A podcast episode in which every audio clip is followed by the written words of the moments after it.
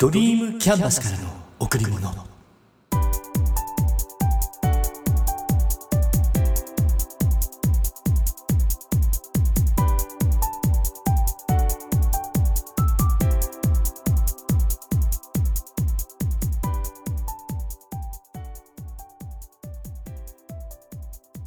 皆さんこんにちは。ドリームキャンバスの竹内義之です。寒い日が続いています。今日は令和3年12月31日。今日で今年も終わり。大晦日です。寒いのは当然ですよね。今年は忘年会もそれなりに入っていました。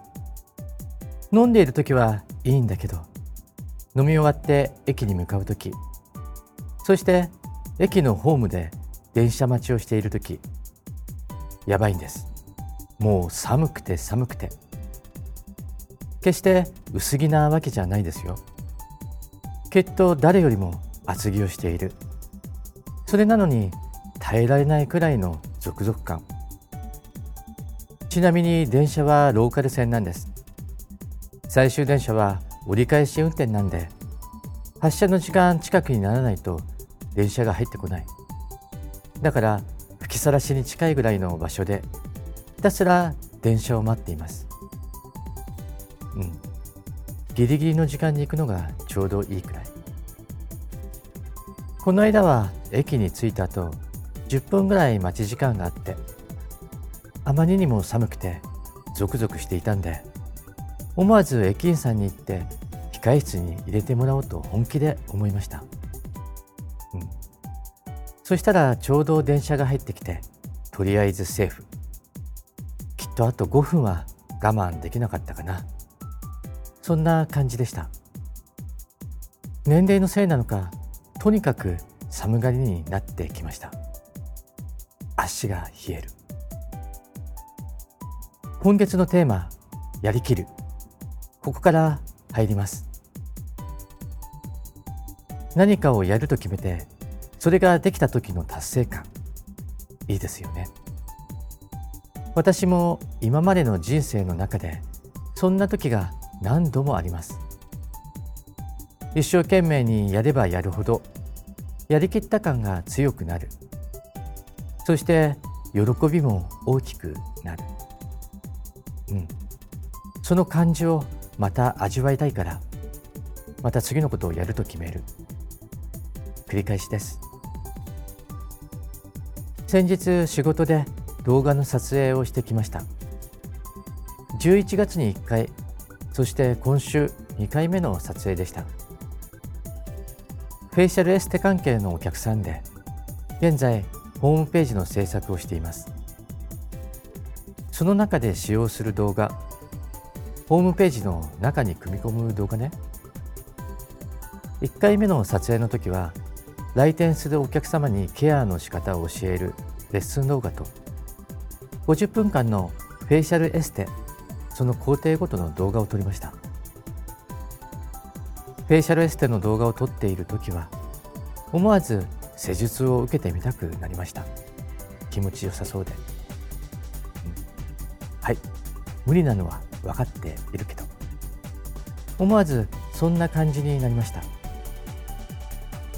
そして今回2回目の撮影はオーナーの挨拶動画でした。挨拶動画って難しいんですよね。動画を見てくれる人に思いを伝えなきゃならない、うん、伝えるってことと伝わるってことは違うでしょ。伝えるっていうのは一つ間違えれば自分よがりになってしまう、うん、一方的な感じじゃ NG 聞いている人見ている人がどんな風に感じているか。それが伝わる。だから話がうまいとか下手とかじゃないんですよね。今言っていることに嘘がなくてどれだけ本気なのかそこが大切だと思うんです。言葉や真剣さが相手の心に伝わって相手が共感して意識が変わって行動したくなる。意識改革と行動変容ね。それが伝わるってことなんだと思います。オーナー。うん。最高に良かったです。名前は言わないから少しばらしちゃいますね。挨拶の長さが2分くらい。それにかけた撮影の時間が約1時間40分。練習を含めて撮影した動画の数が約50本。うん。はい行きますって言った回数ね。オーナー大変だったと思います。かなりきつかったと思います。本当にお疲れ様でした。気持ちが強い人でね。気持ちが前に前にと行く。そして次の言葉を忘れてしまう。何とかしなきゃって思う気持ちがまた焦りを作って今度は噛んでしまう。普段一緒にやっている仲間たちがかける言葉も優しい。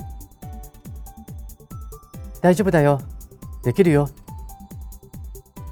普段いつも言ってる言葉だよ。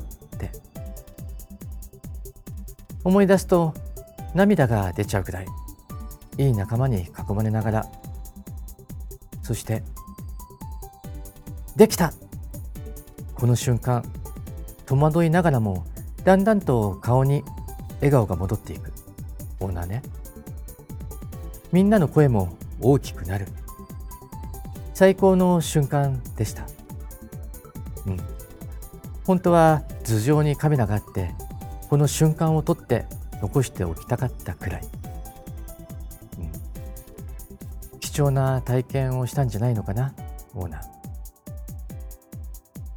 その場に一緒に入れて本当に良かったです、うん、次の撮影をまた楽しみにしています。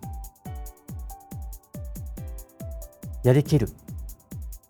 この瞬間空気が一気に変わってその後には最高の笑顔が待っている。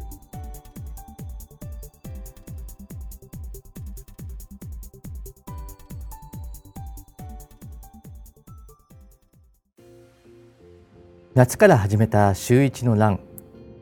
今も続いています。もう5ヶ月ぐらいだから完全に習慣になりました。でもね先日の日曜日のラン。かなり寒かったです。まあもう少し早い時間に走ればいいのにこの日は17時に家を出発。結構着込んで走りに行きました。帽子をかぶってランニング用のグローブ手袋をして本当は冬用のウェアを履けばいいんだろうけどタイツに短パンで軽やかにスタートなんてね。足が寒い。やっぱって思いながら1キロぐらい走った時には結構暖かくなってきました。そして次は手。最初はそれほどでもなかったんだけど走れば走るほど冷たくなってくる。2キロを過ぎ3キロを過ぎ暖かくならない。っていうかますます冷たくなってくる。4キロを過ぎ5キロを過ぎ。結局最後まで冷え切ったまま。次回は手袋を重ねないとダメみたい。そして一番きつかったのは耳。冷たすぎて痛いくらいで参りました。やっぱランニング用のニット帽とかイヤーウォーマーとかそんなのをしないとダメだね。完全に用意不足。ちょっと反省。体は資本だからね。走ることで調子悪くなったら意味ないから。そして家に帰ってから補強運動。腹筋中心にね。一通りのトレーニングが終わってお風呂に入る。ところで俺何のために走っているんだろう。ふとそんなことが頭をよぎる。実はこの日走っている時にもそんなことが浮かんで。7月に始めた時は運動不足の解消。簡単に言えば痩せたい。でもこんなに寒い中走っている人なんて全く見当たらない中。まあもちろんそれは走っている時間帯にも問題はあるんだけど。本当に何のために走っているんだろうって。決めたことをやる。続けるは昔から大切にしているところで。この欄もそう。始めたからには続ける、うん、でもよくよく考えると運動不足の解消は二次的な目的で。やっているのは心を強くする。なのかなって。そんなことを思いました。やるもやらないも続けるも終わりにするも何事もすべて自分から始まる。きっかけは人からとかメディアからとかいろいろあるけれど結局は自分が決めること。うん。だから寒いけどこの欄もう少し続けてみます。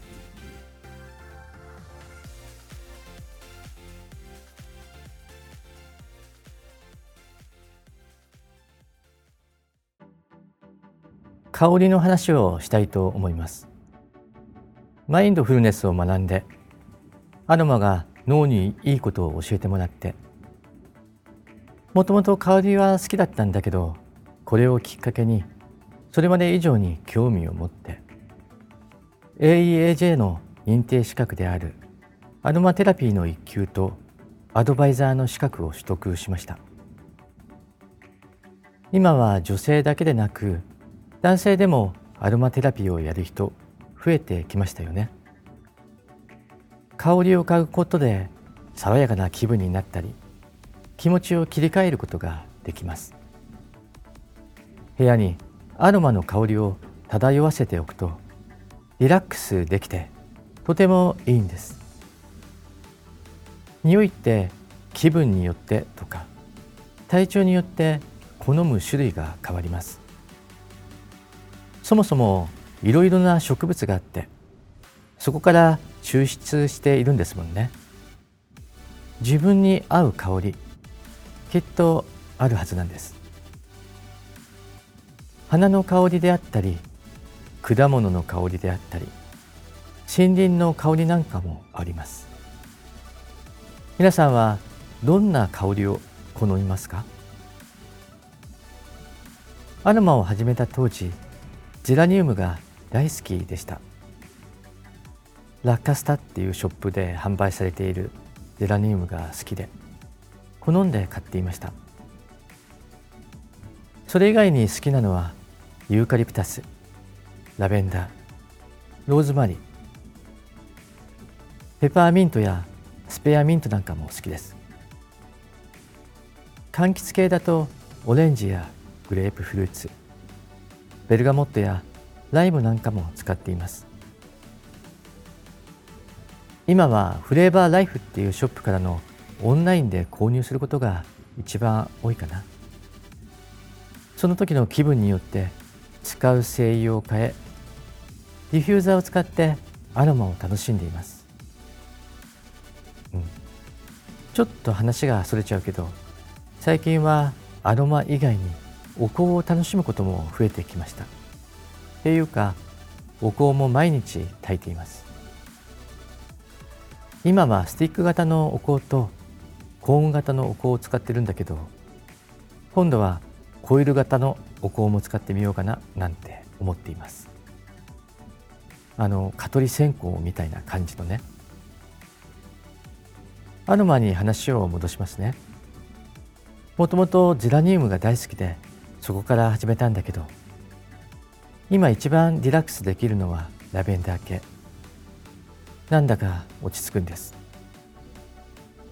この間ある記事を読んでいたら運動にアロマを使うのがいいって書いてありました。実は寒い冬だからこそ脂肪燃焼にいいシーズンなんだそうです、うん、外気温が低いと自然と基礎代謝が上がって痩せやすい体になるらしいんです。じゃあどんな精油を使えばいいか。例えばグレープフルーツなんかがいいそうです。グレープフルーツは脂肪組織を司っている交感神経を活性化させます。脂肪分解を促進するみたいで。年齢を重ねると基礎代謝がいまいちになってきますよね。だからアロマの力を借りて脂肪を燃焼しやすくする。ウェアに少しつけて香りを嗅ぎながら運動する。これだけでも OK です。あとは認知症の予防にもアロマが効果的って実験結果が上がっています。もちろんまずは体を動かすことが大切だけど。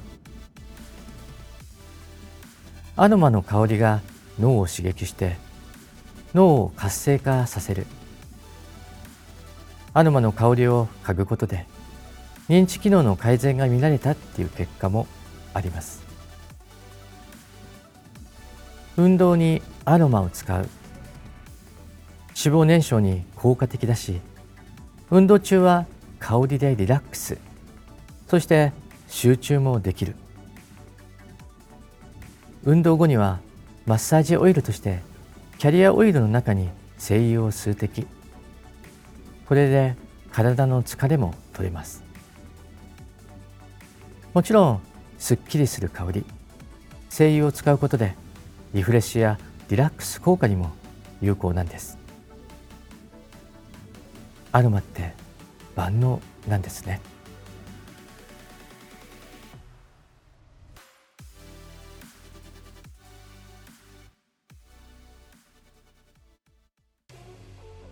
私の学んでいる教えの中に真君実会っていう言葉があります。ちょっとシェアしますね。人を大切にする人は人から大切にされる。人間関係は相手の長所と付き合うものだ。人は何をしてもらうかより何が人にできるかが大切である。仕事では頭を使い人間関係では心を使え。挨拶はされるものではなくするものである。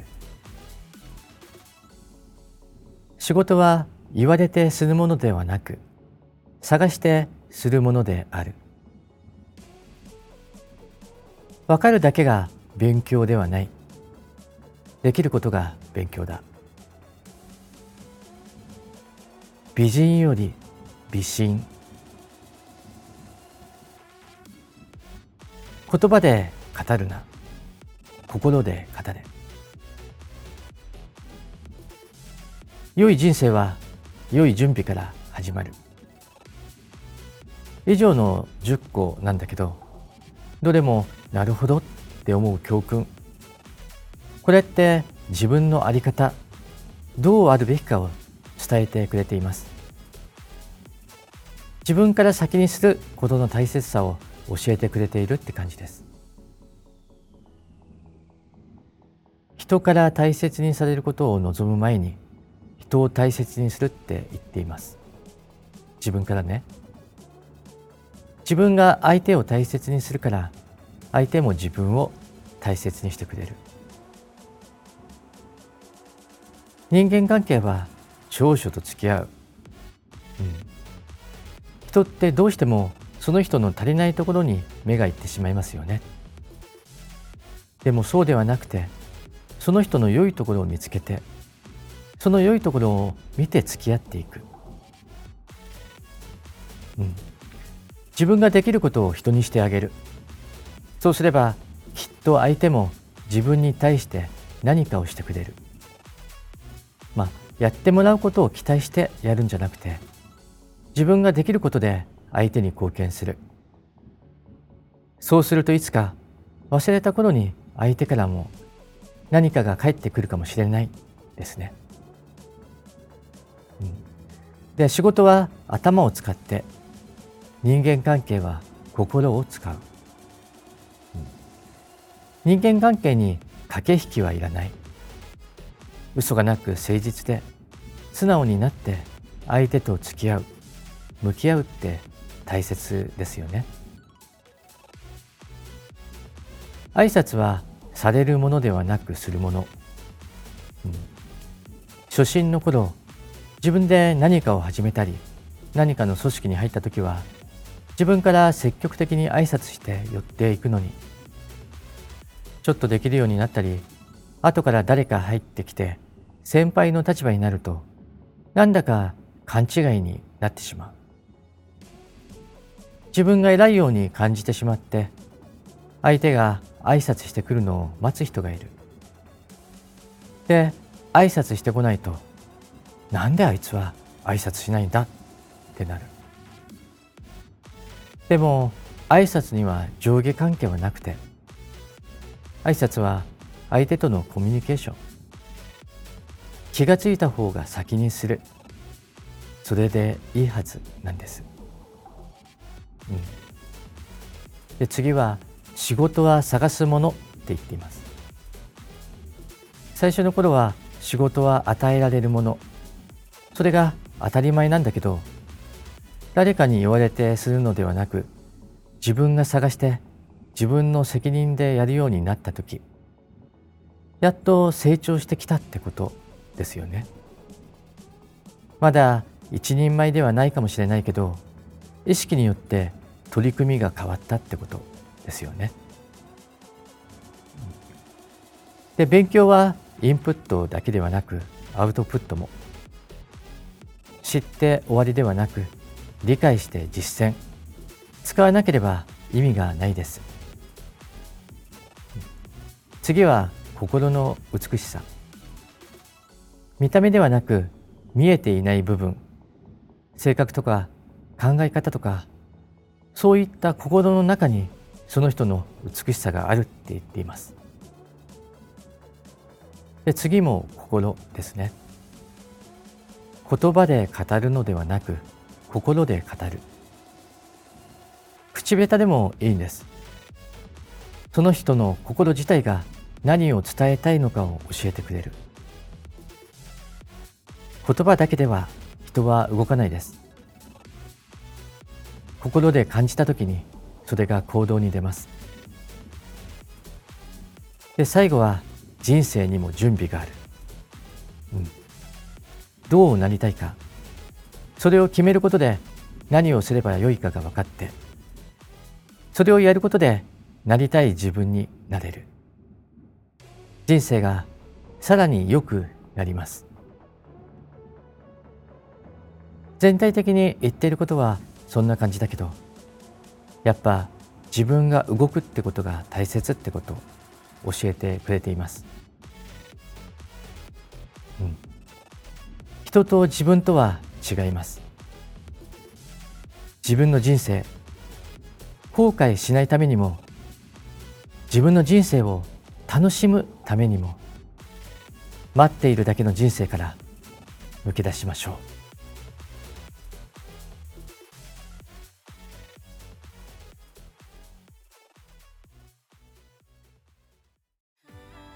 最近思うこと。それは素直が一番。自分の考えが言えて自分の求めるものにまっすぐになれてそれでいて相手を否定しない。子供のような心を持っていて温かさと優しさがある。そこへ向かうためにもいつも明るく朗らかでいよう。愛を持って人に接し相手の話を最後までしっかりと聞く。自分のやっている仕事に自信と誇りを持って妥協せず喜んで働く。難しいかもしれないけど近づくことはできるはず。あなたにとってかけがえのないもの。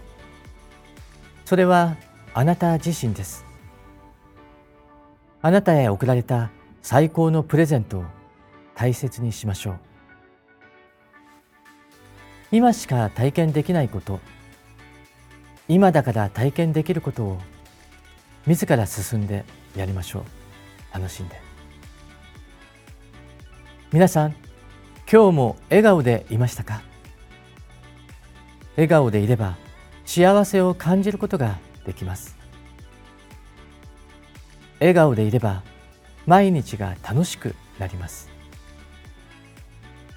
笑顔でいれば幸せが人に伝わります。笑顔でいれば人と人とがつながっていきます。ドリームキャンバスからの贈り物。今日はこの辺で。